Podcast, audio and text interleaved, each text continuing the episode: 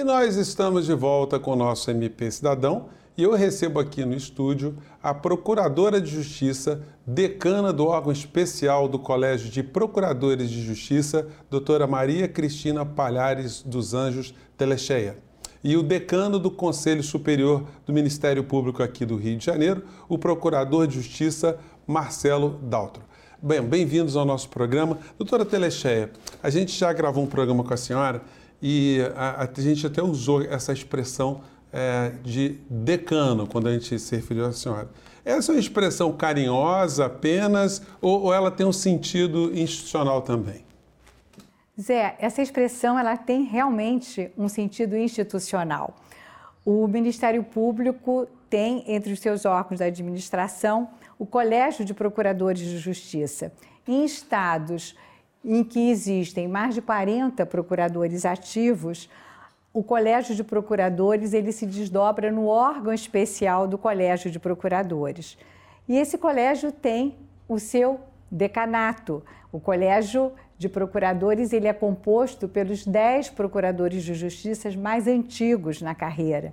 E entre esses 10 existe o que é mais antigo na classe, né? E então esses esse é o decano do Ministério Público. No caso, a antiguidade ela é aferida pela posição na classe de procuradores e não propriamente na carreira, como eu havia inadvertidamente mencionado é, um pouquinho antes.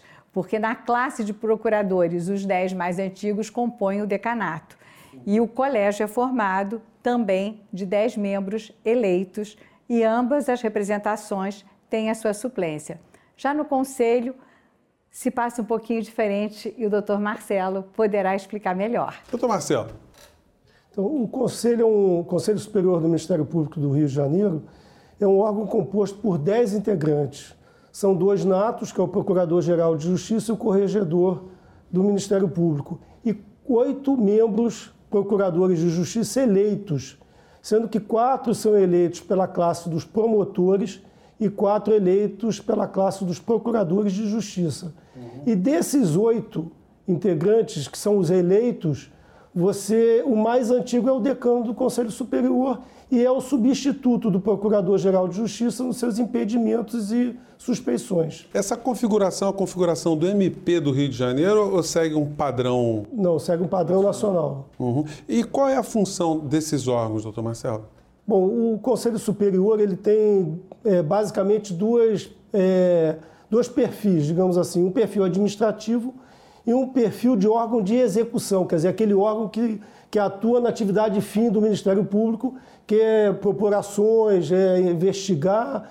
Então, no que diz respeito à atividade fim, como órgão de execução, a função é, principal e básica do Conselho Superior é rever o, as decisões de arquivamento de inquéritos civis uhum. promovidos pelos promotores de justiça. Então, quando o promotor de justiça arquiva um inquérito, arquiva uma peça de informação, ou indefere um, de plano um pedido de instauração de, um, de uma investigação, esses expedientes vão para o Conselho Superior e o Conselho Superior ratifica ou denega o arquivamento e devolve para o promotor de justiça para ele fazer novas diligências ou por um tabelar, se entender que é caso de outro promotor atuar. É basicamente isso como órgão de execução. Como órgão de administração, o Conselho Superior é o órgão que auxilia o Procurador-Geral de Justiça na é, lista tríplice daqueles que vão ser promovidos por merecimento ou removidos por merecimento e também indica os que vão ser removidos ou promovidos por antiguidade. Organiza também o concurso do Ministério Público para para promotores de justiça. Então, o concurso é, é promovido pelo Conselho Superior. Eu acho que essas são as funções básicas uhum. do Conselho como, como administração e como órgão de execução. Agora, e essas atividades, elas sempre são é, é, realizadas coletivamente, doutora Maria Telecheia, mas ou, ou só ou, ou, ou um, um, decano ele pode é, responder sozinho por algum desses feitos? Não Os órgãos são órgãos colegiados. Eles funcionam, ambos os órgãos, tanto o Conselho Superior quanto o Colégio de Procuradores e, em consequência, o órgão especial do Colégio de Procuradores, são órgãos da administração superior e funcionam separadamente, mas sempre sob a forma colegiada. As decisões são tomadas a partir de uma decisão daqueles integrantes do colegiado. Por exemplo, o órgão especial do Colégio de Procuradores, ele, é, ele muda a cada dois anos, ou seja, aqueles que são eleitos se alternam a cada dois anos, é permitida a recondução, as eleições costumam acontecer nos anos ímpares, o que significa que esse ano nós teremos eleição para a bancada dos chamados eleitos, a bancada dos integrantes eleitos do órgão especial do Colégio de Procuradores. E a eleição é feita através de, do voto é, plurinominal, pessoal e também sigiloso. Né? Voto ela é junta com a eleição do, do Procurador-Geral?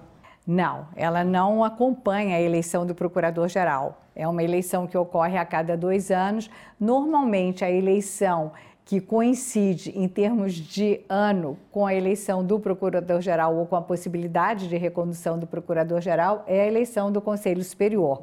Mas a eleição do órgão especial normalmente não coincide, ela acontece nos outros dois anos subsequentes. E dentro dessa perspectiva colegiada, o órgão especial do Colégio de Procuradores também tem funções de administração e de órgãos de execução. Sem que o doutor Marcelo entenda como isso faz, se estabeleça uma diferença por, entre o conselho e o órgão, o órgão, na verdade, ele está incumbido das diretrizes maiores da instituição. Tudo que for determinante em termos de ação institucional, autonomia institucional, orientação institucional, passa pelo órgão especial, o que é uma salvaguarda para todos, porque nem o procurador-geral decide matérias de relevante interesse institucional e social sozinho, nem o colegiado deixa de ter na sua presidência a figura do Procurador-Geral de Justiça. E só para acrescentar, é importante porque dos órgãos colegiados também participa como membro nato o Corregedor-Geral. Olha, gente, a gente vai fazer um pequeno intervalo, o programa está muito interessante porque a gente está mostrando para você como é que funciona a instituição mais importante que está ao lado do cidadão. A gente volta já já com o nosso MP Cidadão, não sai daí. E nós estamos de volta com o nosso MP Cidadão e hoje apresentando para você como é que funciona melhor o Ministério Público, que é a instituição que está ao lado do cidadão. Então, nada mais importante do que a gente revelar para vocês como é que essa estrutura ela opera. É, doutor Marcelo, é, dentro disso que eu acabei de falar, é, qual o impacto que é, essas instâncias do Ministério Público têm é, nas suas decisões, no que faz, perante a sociedade? Bom, o Conselho Superior, é, a relevância maior do Conselho Superior para a sociedade, que é mais impactante, que é mais perceptível, é exatamente a revisão dessas decisões de arquivamento de inquérito civil. Revisões essas que, inclusive, podem decorrer de recursos dos interessados. O interessado que, que requereu a abertura de investigação, não concordando com o arquivamento, pode recorrer ao Conselho Superior, independente de advogado. Inclusive, nas nossas reuniões do Conselho Superior, o próprio cidadão pode defender seus interesses, pode defender os interesses que ele, que ele entende que sejam relevantes na tribuna do Conselho Superior sem advogado. Eu acho que isso é importante.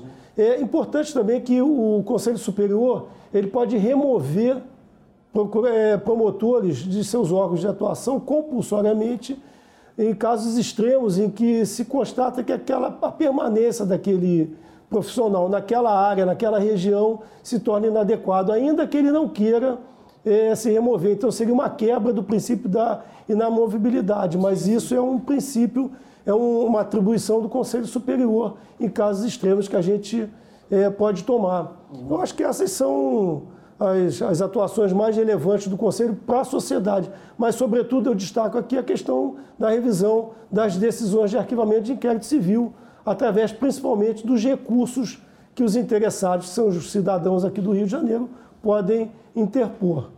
É, doutora Telexé, esses órgãos eles têm também alguma missão é, é, fiscalizadora, vamos dizer assim, é, disciplinar perante os membros do Ministério Público?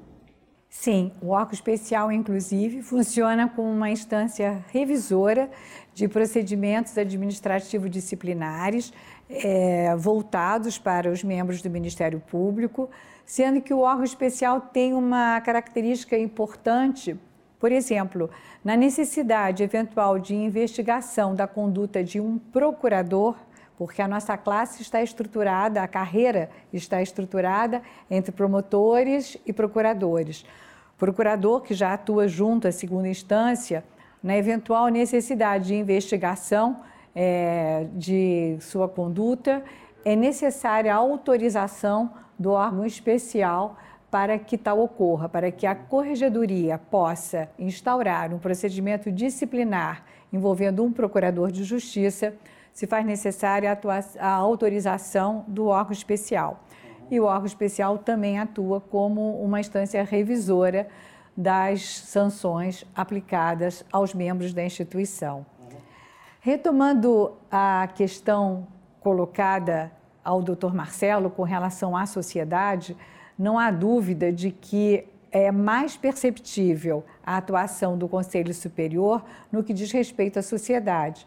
Mas tendo em vista que o Ministério Público ele está intrinsecamente associado à defesa dos interesses sociais, mesmo no órgão especial, nós podemos perceber essa repercussão. Por exemplo, cabe ao órgão especial decidir sobre a criação de órgãos de execução, a extinção, a transformação. O que são órgãos de execução? Na verdade, é exatamente aquela área de atuação do promotor. Então, vamos imaginar que numa comarca do interior se perceba que a criminalidade está crescendo e que ali eu tenho talvez uma necessidade de identificar a atuação específica voltada para uma criminalidade ambiental, para um, um tipo de atuação específica do Ministério Público. É o órgão especial que, depois de coletar dados, de fazer essa análise, vai decidir sobre a criação, transformação ou extinção desses órgãos de atuação do promotor de justiça, né, do membro da instituição. Então, o impacto social também se mostra dentro da atuação do órgão especial. Então, Marcelo, e tem algum, algum tipo de hierarquia em relação ao Procurador-Geral de Justiça? Esse órgão ele está vinculado à, à chefia é, da, da, instituição? É, o Procurador-Geral de Justiça é o chefe da instituição. Os procuradores de justiça, eles são a, o segundo nível da carreira, digamos assim, considerando, como a doutora Teleché falou, que nós temos os promotores de justiça. Só para os ouvintes entenderem, é, para, é, fazendo um paralelismo, você tem juiz e desembargador no, na Justiça Estadual. E no Ministério Público Estadual você tem promotores de justiça e procuradores de justiça. Então os promotores estão, trabalham no nível dos juízes de direito e os, e os procuradores de justiça trabalham no nível dos desembargadores, ou seja, na fase de recurso daqueles processos que funcionaram perante os juízes.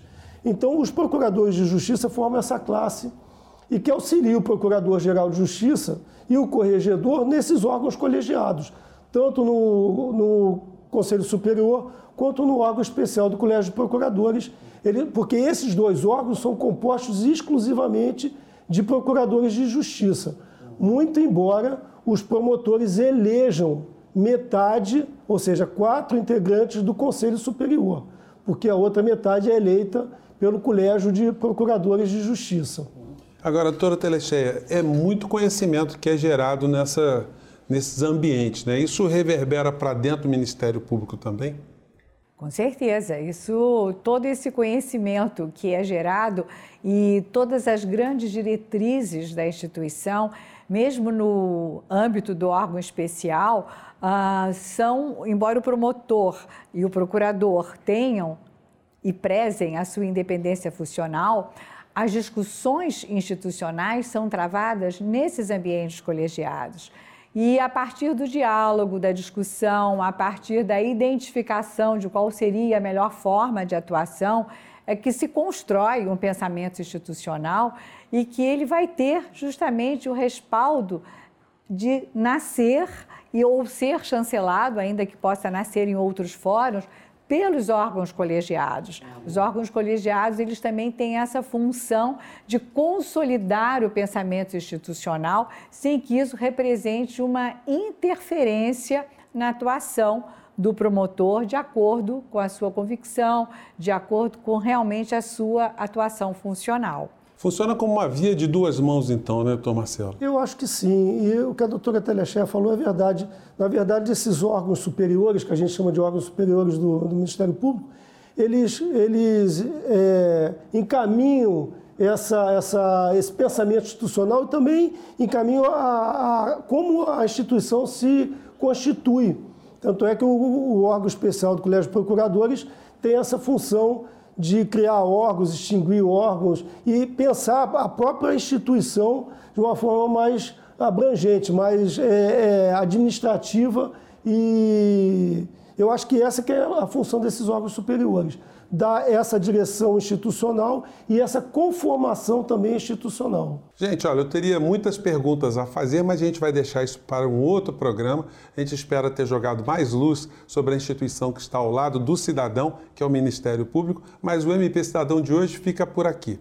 Eu agradeço mais uma vez a presença da Procuradora de Justiça, decana do órgão especial do Colégio de Procuradores de Justiça, doutora Maria Cristina Palhares dos Anjos Telecheia, e do decano do Conselho Superior do Ministério Público, o Procurador de Justiça Marcelo Daltro Leite. E você também pode nos acompanhar através das nossas redes sociais e mandar suas críticas e sugestões para o nosso e-mail que está aparecendo aí na base do seu vídeo. E a gente se encontra na próxima semana em mais um MP Cidadão. Forte abraço e até lá. Tchau.